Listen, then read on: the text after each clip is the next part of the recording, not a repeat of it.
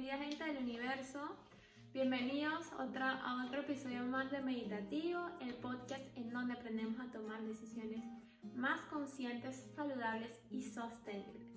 Se acerca febrero. Enero pasó volando, se acerca febrero. ¿Y qué tenemos en febrero? ¿En qué está pensando la gente en febrero?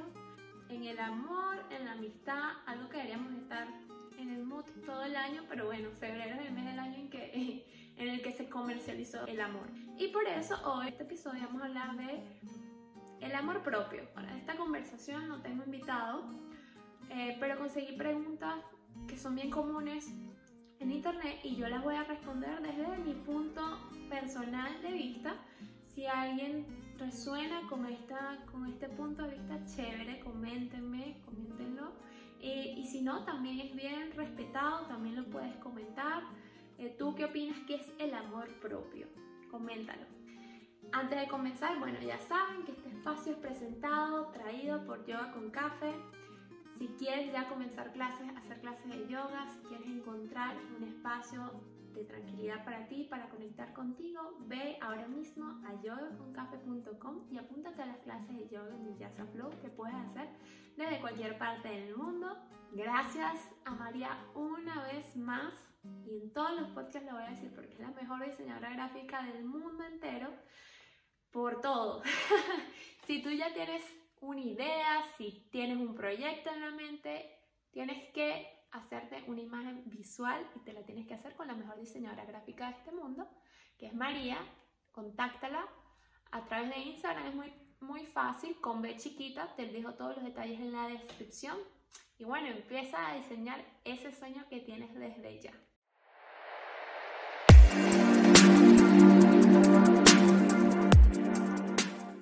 Vamos a entrar en el tema de hoy. Y bueno, ¿qué es el amor? ¿Qué es el amor propio? Y te voy a dar un segundo para que tú te autorrespondas esta pregunta. Pero mm, para mí, y después, desde mi experiencia, desde mi forma de ver la vida, eh, después de este año de yoga, de meditación, de lectura, de aprender nuevas cosas, eh, para mí el amor es un, no es un sentimiento, o sea, puede ser sí un sentimiento, pero más que eso, para mí el amor es un estado de conciencia en el que decidimos o no estar. Como seres humanos, ya creo que lo he dicho en otro, en el primer episodio tal vez, nosotros tenemos la decisión de, de vivir como, como queramos vivir. Esa es nuestra, nuestra bendición y maldición a veces parece, porque tenemos la responsabilidad, pero no sabemos cómo muchas veces cómo, cómo tomar esa responsabilidad, cómo manejarla y por eso terminamos sufriendo. Pero creo que el amor sí es un estado de conciencia en el que nosotros podemos acceder cuando nosotros queramos si somos conscientes de ello. Hecho, hay un científico, un psiquiatra, el doctor Hawkins, creo que no lo estoy pronunciando bien, pero es Hawkins, él define varios niveles de conciencia. El amor está entre los más altos. No es todo el tope, pero sí está entre los más altos y dentro de los niveles de conciencia más saludables, por supuesto, en los que podemos vivir. Ahora, amor propio. ¿Cuál es su importancia? La importancia, porque al reconocer de que, que nosotros, que esto es un, más que un sentimiento o algo que nosotros podemos sentir por una persona, un grupo de personas específicos, no es no es la persona o el grupo de personas el que te hace sentir eso, el que te hace llegar a ti, eres tú mismo. O sea, tú estás generando esa, esa, esa reacción en ti y de eso hay que ser conscientes. El amor es simplemente el estado de conciencia en el que tú estás viviendo y que lo reflejas.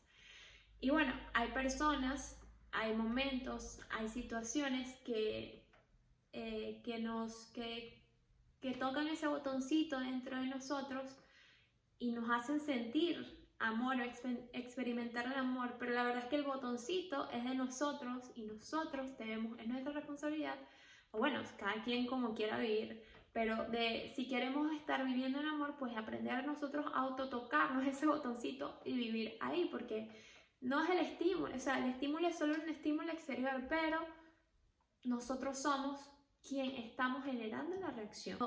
Por eso es importante estar consciente de eso. Y bueno, es algo que es liberador y que da miedo. Liberador, ¿por qué? Porque nosotros somos entonces los responsables y la responsabilidad es algo que siempre nadie quiere. todos, quiere echar, eh, todos queremos como que depender de algo que está afuera, pero no. La responsabilidad es solita de nosotros. Y también es liberador porque, bueno, porque por eso mismo, porque nosotros podemos decidir ver el mundo como lo queramos ver y vivir el estado de conciencia en el que queramos vivir. Obviamente esto suena muy, así decirlo, es difícil porque vivimos en un mundo de condicionamiento en el que toda la vida nos han enseñado, en el que toda la vida hemos sido bombardeados de que nosotros simplemente respondemos. Imagínate todas esas películas de Disney, de princesas que vimos así cuando éramos chiquititas. Y entonces nos dijimos que el amor es de todo, todo ese cuento, pero no eh, bueno, yo le digo desde, desde, desde mi punto de vista, como ya les comenté. Cada quien puede tener su punto de vista, las vivencias de cada quien son distintas, pero desde punto de, mi punto de vista. Y me gusta porque no le dejo la responsabilidad de otro de si siento amor o no siento amor. ¿Cómo recuperar el amor propio? Es otra pregunta que encontré mucho por internet. La verdad es que creo que ese amor nunca se ha ido, siempre está ahí. Simplemente que muchas veces nosotros o nuestra mente, nuestro ego está tan ocupado pensando en un montón de cosas que no nos damos cuenta y no lo vemos y no podemos conectar con él. Em, mientras más turbulento es el agua, más difícil es ver la arena que está debajo, pero la arena siempre está ahí. Mientras el agua está más calmada, pues podemos ver muy fácil la arena y yo creo que así mismo es ese estado de, de conciencia.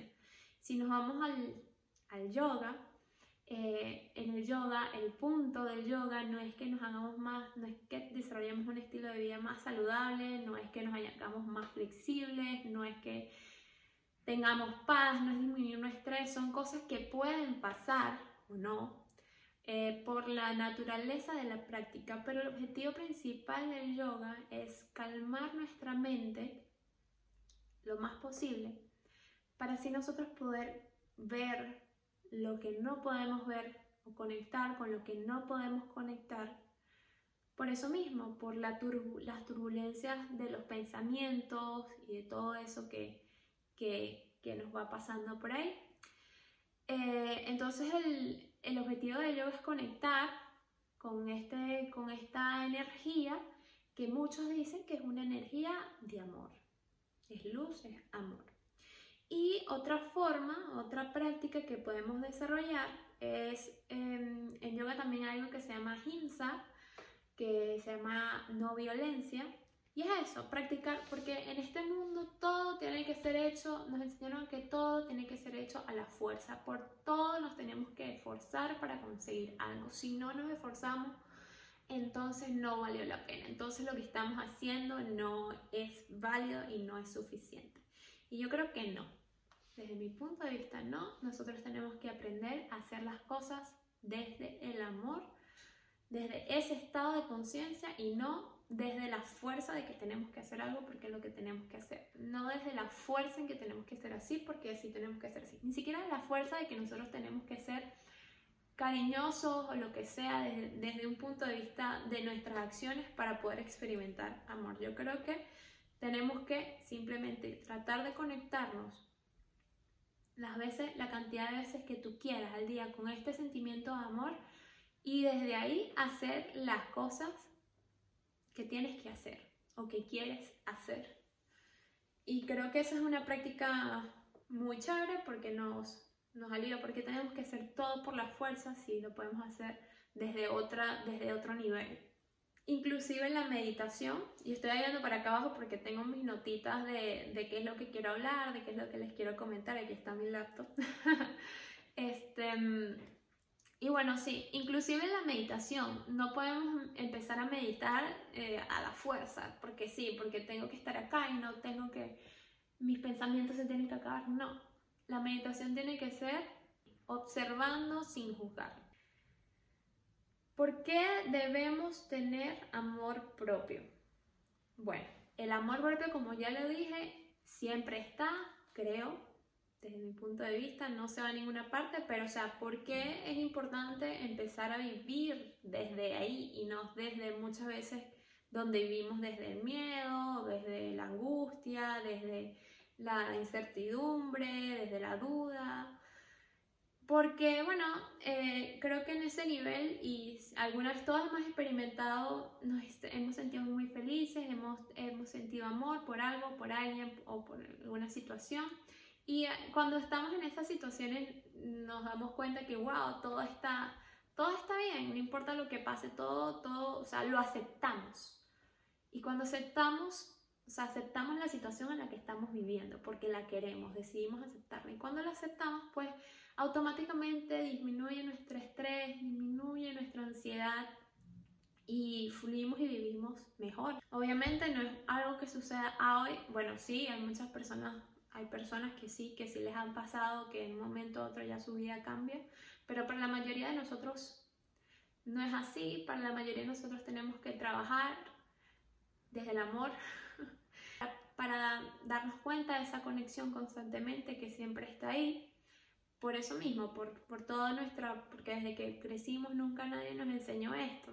Y entonces es como un, un, despertar y, y, y, cada vez que nos pasa algo, que reaccionamos de alguna forma, que tenemos miedo, que tenemos, que, te, que tenemos ansiedad, que tenemos estrés, entonces tratar como que de reconectar, tratar de reconocer que nosotros somos los que nos estamos generando eso. Cada vez que nos molestamos, reconocer que nosotros somos los que estamos generando eso y que estamos decidiendo vivir fuera del amor. ¿Y cómo ser más amorosos? Es otra pregunta que encontré mucho por internet. Eh, si hablamos de el ser amoroso, y aquí creo que mucha gente pensará cómo ser más amoroso con las personas, cómo, cómo demostrar, pero eso, eso, eso no es ser, ser es de, la, del, sí, de la palabra ser. Lo demás es cómo lo demostramos y eso va a depender mucho de, de, la, de cómo nos hayan enseñado, de, nuestra, de la personalidad que hayamos desarrollado, de la persona, del aspecto social, del contexto social. Tal vez en algún momento dado sea, sea propio dar un abrazo, dar un beso, que tú seas una persona que sea muy cariñosa en ese sentido, pero eso no quiere decir que tú seas más amoroso o menos amoroso. Porque como ya he dicho desde el inicio de este episodio, el amor es algo interno. Somos amor.